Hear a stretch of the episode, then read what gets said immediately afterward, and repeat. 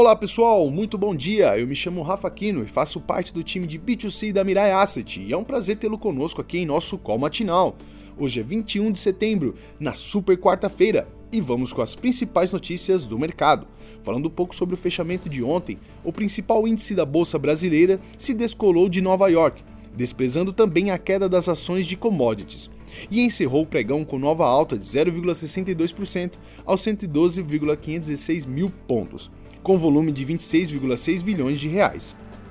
Sobre as notícias do dia, na Rússia, Vladimir Putin, em discurso nesta madrugada, falou em mobilização parcial dos reservistas e de uso de todos os meios, cogitando a possibilidade de armas nucleares.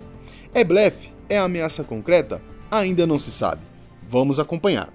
Hoje é dia de super quarta-feira, com duas decisões de política monetária praticamente precificadas pelo mercado. O Fed deve elevar o juro em 0,75 e o Copom manter a taxa Selic em 13,75%, não sendo surpresa um ajuste pontual de 0,25 pontos percentuais a 14%. Maior expectativa, no entanto, deve girar em torno dos próximos passos dessas duas autoridades monetárias. Qual será o teor dos comunicados? No Copom, o Banco Central deve aguardar o juro nos 13,75 e esperar os canais de transmissões de política monetária seus efeitos sobre a economia real. No FONC, a faixa de variação da taxa terminal prevista se encontra entre 4,25 e 4,50.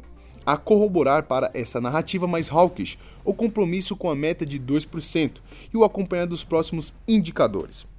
O CPI de agosto saiu a 0,1% e não deflação como antes se previa, e o livro bege em relativa moderação. Na agenda do dia, além dessas duas reuniões, do FONC e do Copom, Paulo Guedes participa de evento da Expo Fenabrave, em São Paulo. Ontem ele disse que o país está crescendo 2,6% neste ano e que a taxa de desemprego deve cair até 8%. Culpou o teto de gastos mal construído por Meirelles, pela flexibilização da âncora fiscal do governo Bolsonaro, dizendo que a regra estava impedindo o Brasil de crescer e que furou o teto para a população sobreviver.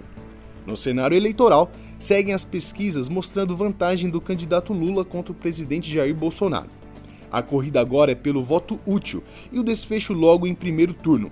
Faltam 11 dias para o pleito de 2 de outubro. Na agenda, o Banco Central divulga o fluxo cambial semanal. Nos Estados Unidos, saem as vendas de moradias usadas em agosto e os estoques de petróleo, em previsão de alta de 2,2 milhões de barris. Já na zona do euro, o dirigente do BCE, Luiz de Guindos, discursa em evento, com a inflação alemã batendo recordes.